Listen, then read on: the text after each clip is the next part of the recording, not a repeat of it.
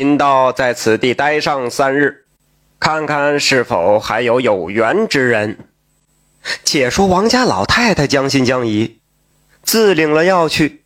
此药温润，嗅之还有清香之味。回到家后，便让孙子服下，果然开始肚子疼，疼了一会儿，大便黑色，是奇臭无比呀。陈老夫人相信了，她嘱咐贴身丫鬟把盒子放好，明日午时再服用一粒。第二天晚上啊。王家用过晚饭时，丫头聪明伶俐，自去取了那药丸，打开盒子，不禁惊了一声：“啊，怎么了？大呼小叫的！老夫人，不好了，药丸不见了！什么？怎么不见了？小翠儿，怎么回事？你放在哪里了？我就放在这盒子里，连同盒子一起。”刚才我打开，这盒子里面空空的，什么也没有。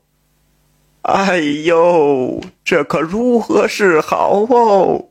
老夫人急得，快，快去找那位老神仙。夫人，这么晚了，城里怎么找呢？老神仙说了，他在此地是逗留三日，不如我们明日一早便上街去寻找。老夫人是一夜未眠呐。第二天一大早就带着丫鬟上街去了。这时候啊，这个道士正坐在桥头，悠闲地抚着胡须。太阳是刚刚升起，金黄色的阳光笼罩着他，真的是如同仙人一样。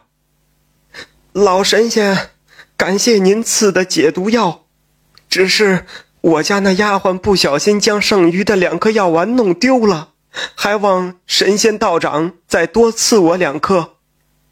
只见那徐半仙儿却哼了一声，转过头去冷笑道：“哼哼，不是丫头弄丢的，是贫道收了去。”这陈老夫人暗自纳闷啊，却又不知为何，急忙问道：“老神仙，这这是何故啊？”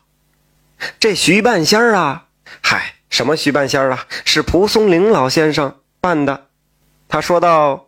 贫道只是修行的道士一名，何来称呼贫道老神仙？莫不是讥笑我吗？哎呀，那怎敢呢？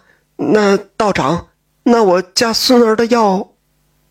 哼，我道你是善男信女才出手相助，给你药丸。只是昨夜尊府的狐仙现身斥责于我，想不到你等这样看起来慈祥之人。也能做出这种事。哎呀，道长啊，那此话是从何说起啊？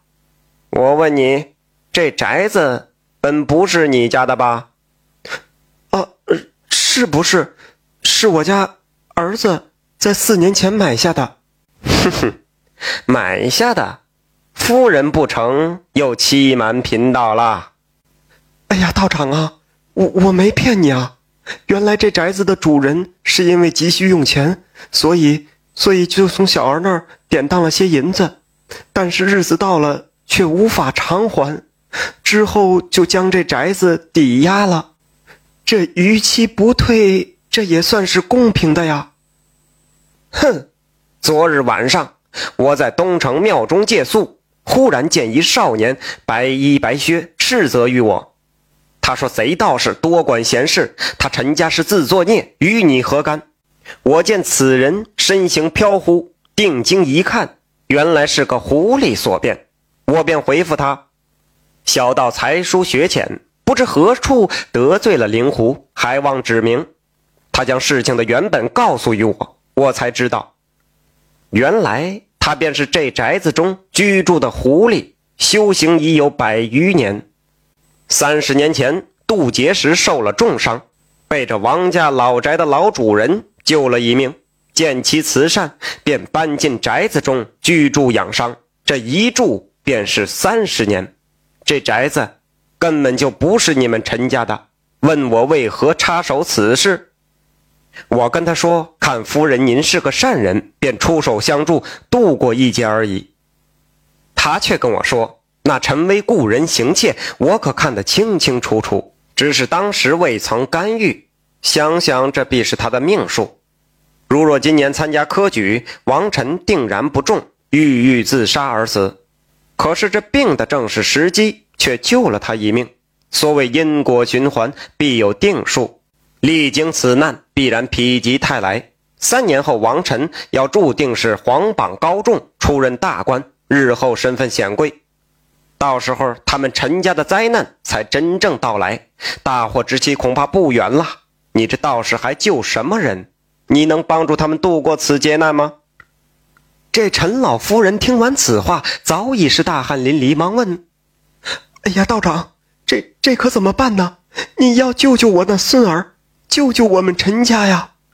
道长捋着胡须道：“救人难，救自己容易。”可世上之人都指望他人相救，却自己不救自己，哈哈，真是可笑可悲。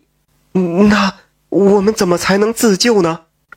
我且问你，这灵狐所言是否属实？这、这、这确实真的。既然如此，物归原主，各自相安。这宅子对于你们陈家来说，虽不说九牛一毛，但也无关痛痒，与你本来就无损失。那王臣将来及第，说不定还要感谢你呢。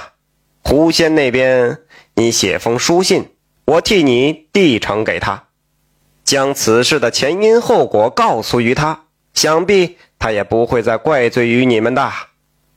啊，那道长所言甚是。我这就让我那小儿把宅子还给人家，如此甚好。这是另外两个药丸，让孙儿也服了吧。且说凭空将宅子还给王家，那陈威自然是不甘心了。可是听闻老母亲的种种叙述，也不由得心里啊是信了七八分。再者，老母亲写了那封信，只怕将来王臣真做了官，倒成了一个把柄。因此啊。就顺水推舟，将宅子还给了王晨。王晨时隔四年重新收回故宅，不禁是感慨万千。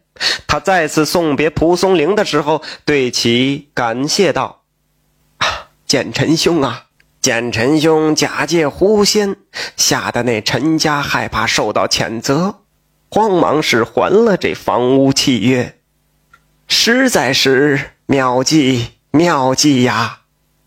只是我还有一事不明，那药丸到底是怎么就凭空消失了呢？一真一假，把我也弄糊涂了呀！莫非这世上真的有狐仙，又与剑臣兄相识吗？哈哈哈，文福啊，那第一粒药丸只是寻常小儿打虫所用之药丸。因此，排泄之物是腥臭无比呀。那其余的两粒，是我用糖水加了面粉染色而成。那里面呢是中空的，放了一群蚂蚁，保而镂空。蚂蚁将外壳啃食离去，那两个药丸自然就不见了。哦，哈哈哈哈剑臣兄智力异常，实在是高明啊！佩服佩服啊！文府兄，保重身体，保重。且说那王臣三年之后，果然是皇榜高中，哈哈哈！此事后话了。感谢您的收听，想继续收听下一集的，那就点个关注吧。